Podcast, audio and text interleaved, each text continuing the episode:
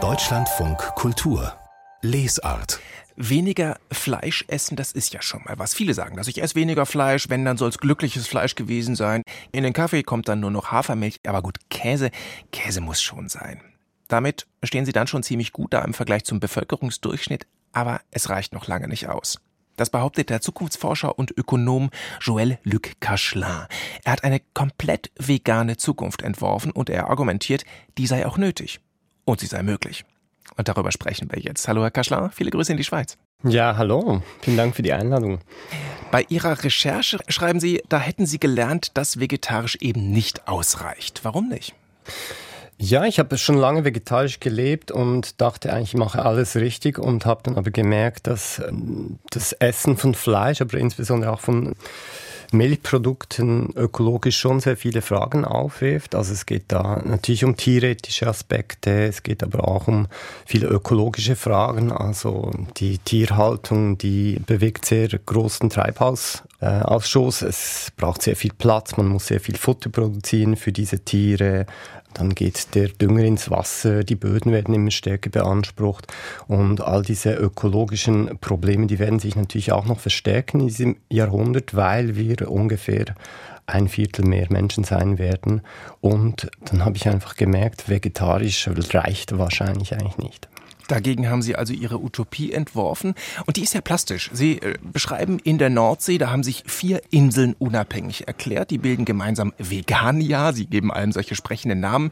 Und diese vier veganen Stadtinseln, die leben unterschiedlich strikt vegan. Sprechen wir mal ein bisschen drüber, wie die Menschen da leben. Am konsequentesten ist die erste Insel, Chlorella. Die haben komplett die Menschen da alle tierischen Proteine durch pflanzliche ersetzt. Es gibt keine tierischen Produkte, überhaupt keine Nutztiere, Haustiere nur mit Sondererlaubnis und auch die müssen dann vegan ernährt werden. Beschreiben Sie mal, wie ersetzen denn die Menschen in Chlorella alle tierischen Produkte, alle tierischen Proteine und sind trotzdem angeblich die gesündesten? Ja, sie essen natürlich alles, was so die Natur hergibt, also Wurzelgemüse und ganz unterschiedliche Getreide und Pseudogetreide wie äh, Quinoa. Dann sind sie sehr erfinderisch, wie man Fleischersatzprodukte herstellen kann, beispielsweise mit Sonnenblumenkernen. Was man sicher auch sagen muss, ist, dass die Algen eine wichtige Rolle spielen auf dieser Insel. Also es gibt riesige Algenkulturen auf dem Meer und so gelingt es diesen Menschen, diese tierischen Produkte zu ersetzen. Sie achten auch, das ist eine einfache Hilfestellung, dass sie sich beim Essen und Einkaufen an den Farben des Regenbogens orientieren, damit man eben möglichst vielseitig auch essen kann. Das ist ein schöner Kniff, den Sie in dem Buch schreiben. Nur wenn der Kühlschrank, wenn die Vorratskammer in Regenbogenfarben gefüllt ist, dann ernährt man sich auch gut. So an das Essen, was Sie gerade beschrieben haben, da würden wahrscheinlich die meisten auch gleich denken, wenn wir über veganes Leben reden. Und sehr viel davon gibt's ja auch heute schon.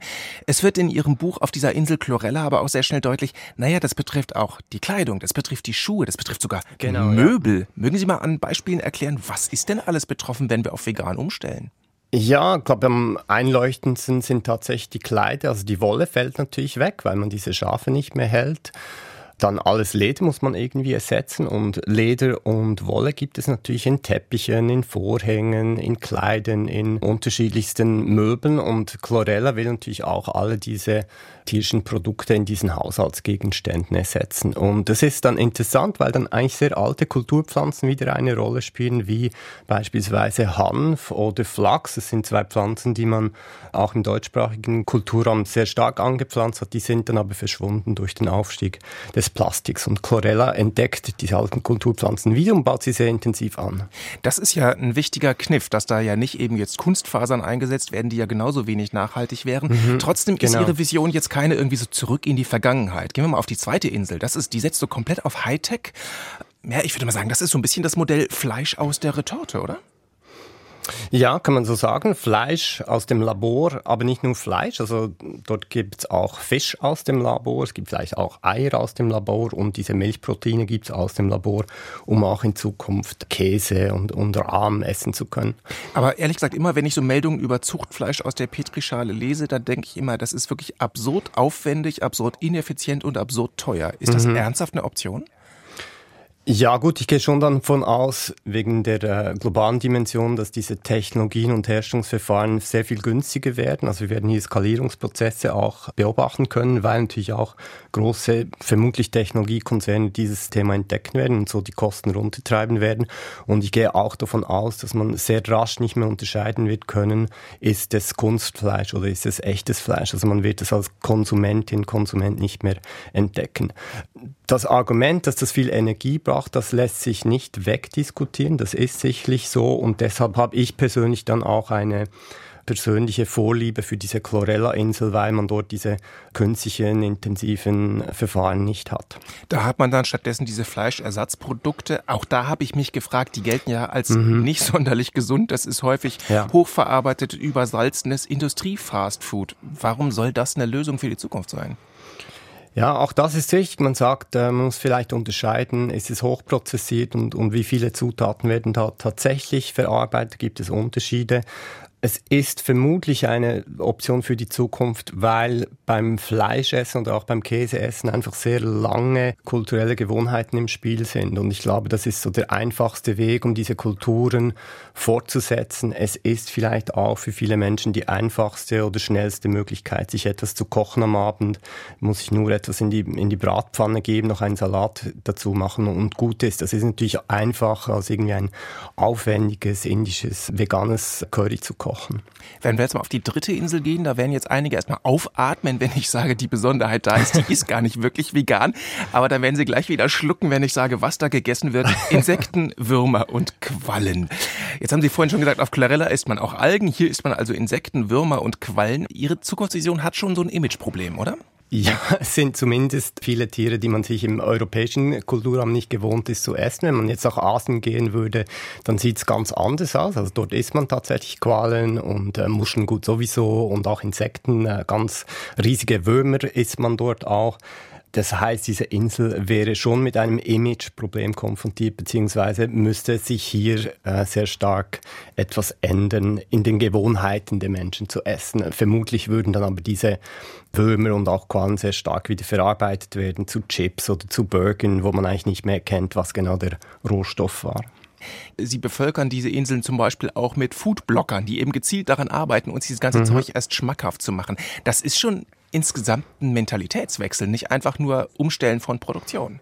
Ja, ich glaube, das ist tatsächlich der entscheidende Faktor. Wenn man diese Zukunft nicht vorschreiben will, es braucht dieses Interesse der Menschen, diese Neugierde der Menschen, sich die Frage zu stellen, was esse ich eigentlich, woher kommen diese Lebensmittel? Und ja, Lust haben, spannend einzukaufen, vielleicht auch direkt bei den Produzentinnen, sich auch die Zeit zu nehmen, ein, ein Rezept äh, zu recherchieren und sich dann auch die Zeit zu nehmen, beim Kochen Dinge auszuprobieren. Ähm, ich glaube, diese Lust am Essen, an den Nahrungsmitteln, die ist ganz entscheidend für diese Wende. Die vierte Insel haben wir bislang ignoriert. Die hat auch so einen sprechenden Namen, Zirkular. Die lebt von der Kreislaufwirtschaft. Die überspringen wir mal, weil Stichwort Wirtschaft nicht umsonst heißt ihr Buch Veganomics. Sie sind Ökonom und Sie werfen einen wirtschaftlichen Blick darauf.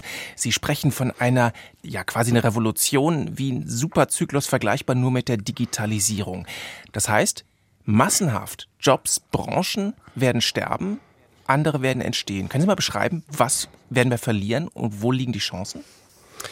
Ja, ich glaube, so viel geht eigentlich gar nicht verloren. Muss sich auch in Erinnerung rufen, dass die Bäuerinnen und Bauern sind zwar ganz wichtig für eine Gesellschaft und für die Nahrungsmittelproduktion, aber wenn man sich die Zahlen anschaut, dann ist es eigentlich ungefähr ein Prozent der Bevölkerung. Und klar, diese Bäuerinnen und Bauern, die müssen etwas anderes produzieren. Ich glaube, es bräuchte unter Umständen sogar mehr Bäuerinnen und Bauern in Zukunft. Ich glaube, die würden ihren Job nicht verlieren. Sie müssen sich aber stark verändern, weil sie eben andere Dinge produzieren. Äh, ja, also Moment mal, wenn ich jetzt bislang zum Beispiel Hühnerställe habe, irgendwo in Süddeutschland, dann kann ich ja nicht plötzlich irgendwie meinen Hof an die Nordsee verlegen und da Algen farmen. Das ist richtig, aber es gibt vielleicht die Möglichkeit, Sonnenblumen anzupflanzen oder Quinoa anzupflanzen, eine Insektenfarm aufzustellen. Ich Dank glaube, Klimawandel sogar Mandeln in Süddeutschland lese ich bei Ihnen. genau, es entstehen auch äh, neue Möglichkeiten für neue Pflanzen anzubauen. Ich glaube, die Produktion, die fällt ja nicht weg, aber sie verändert sich einfach. Also es werden neue Dinge produziert und ob dieser Wandel stattfinden kann, ist letztlich auch eine Frage der Subventionierung durch den Staat. Also der Staat beeinflusst, welche Güter von Bäuerinnen und Bauern produziert werden. Und was für Branchen werden in dieser Disruption entstehen? Neue Branchen? Ja, haben wir auch schon ein paar Dinge kennengelernt. Ähm, die Produktion von Algen, die Produktion von Hanf, Brennnesseln, Flachs. Das sind sicher Rohstoffe, die produziert werden müssen. Ich denke, es würde eine große Insektenindustrie geben. Ganz wichtig ist die künstliche Herstellung von Proteinen durch Fermentierung. Das könnten neue Branchen sein, die entstehen. Dann äh, diese Produktion von Laborfleisch, Laborkäse, Laboreien haben wir gehört. Dann gibt es ergänzend sicher große Maschinen, die entstehen müssen für eine neue Art der Landwirtschaft, beispielsweise eben auf dem Meer oder in den Städten, Stichwort Urban Farming. Und dann gibt es so Nebeneffekte. Es braucht für eine vegane Revolution möglicherweise auch neue Instrumente, um die Gesundheitswerte zu überprüfen, kann ich mir vorstellen. Also wenn man sich vegan ernährt, ist es ganz wichtig, dass man prüft, hat man genügend äh, Vitamin B12 beispielsweise. Da kann ich mir vorstellen, dass so wie kleine Maschinen entstehen, die sich alle zu Hause aufstellen können, um ihre Blutwerte zu überprüfen. Und bei so einem Superzyklus gibt es immer auch Dinge, die man nicht genau hervorsehen kann, die dann entstehen werden, die quasi zufällig entstehen. Ich finde ganz interessant, bei den ersten Satelliten, die ins All geschickt wurden, hat man eigentlich die Solarenergie entdeckt. Und genau gleich wird es bei einer veganen Revolution auch sein, dass man Dinge erfindet per Zufall, die dann in einem ganz anderen Lebensbereich eine Rolle spielen werden. Vor genau dieser Frage, wollen wir das, wie wollen wir das, machen wir das, steht in Ihrem Buch Der Rest der Welt. Äh, wir haben von Veganier vorhin gesprochen, von diesen vier Inseln. Der Rest der Welt, die nennen Sie Carnivoria, also die fleischessenden Länder. Und Ihr Buch ist quasi aufgebaut wie so ein fiktiver Konferenzbericht.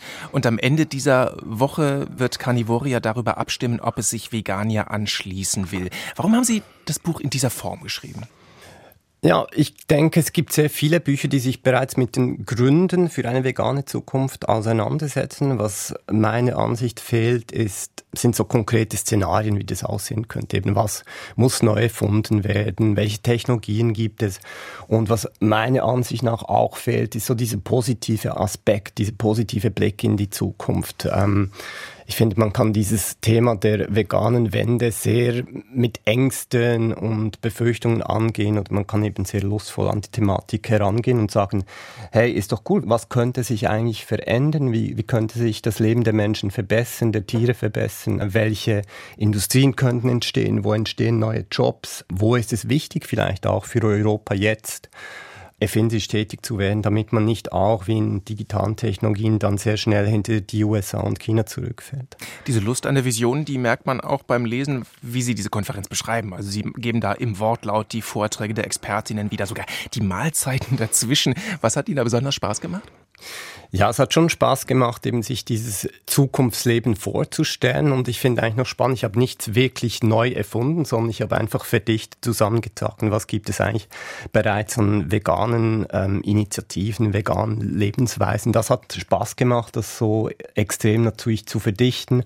Und ich fand es auch eigentlich reizvoll, die kritischen Fragen an eine vegane Zukunft in diesen Kongress einzuweben. Also es gibt nach jedem Tag berichten diese Spioninnen und Spione von Vegania und es gibt dann die Möglichkeit, äh, durch das Publikum kritische Fragen zu stellen. Und es war mir auch wichtig, nicht völlig naiv nur einseitig über eine vegane Zukunft zu berichten, sondern auch diese ja, kritischen Fragen, diese Ängste äh, mitzudenken, auch aufzuzeigen, wo gibt es vielleicht Zielkonflikte auf dem Weg in eine vegane Zukunft. Hm, also Spione und Spioninnen nennen Sie äh, diejenigen, die für diese Konferenz vorher sich das Leben in Vegania angeguckt haben. Genau trotz dieses ganzen Optimismus atmet Ihr Buch schon auch eine Bedrohung, weil das Ganze passiert auch in Ihrem Buch nicht freiwillig. 2029 gibt es eine riesige Pandemie, bei der nicht nur Millionen Menschen sterben, bei der auch die Nutztiere dahingerafft werden, auch die Nutzpflanzen.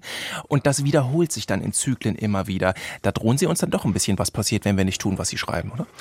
Ja, ich habe natürlich versucht, meine, wie soll ich das sagen, meine Entdeckungen in der Recherche schon auch ins Buch zu transportieren, um zu zeigen, hey, das ist wirklich ein wichtiges Thema. Ich glaube, es ist das Zukunftsthema eigentlich, mit dem sich Trendforscherinnen und Trendforscher viel intensiver beschäftigen müssten, weil wenn die Menschen hungern, dann wird es einfach immer kritisch für gesellschaftliche Systeme. Und ich habe versucht, diese Notwendigkeit einer Ernährungswende herauszustreichen, indem ich versucht habe, möglichst sauber auch zu recherchieren und die Gründe aufzuzeigen aus ökologischer, aus medizinischer und demografischer Sicht, die eben neben diesem Tierwohl für eine vegane Zukunft sprechen.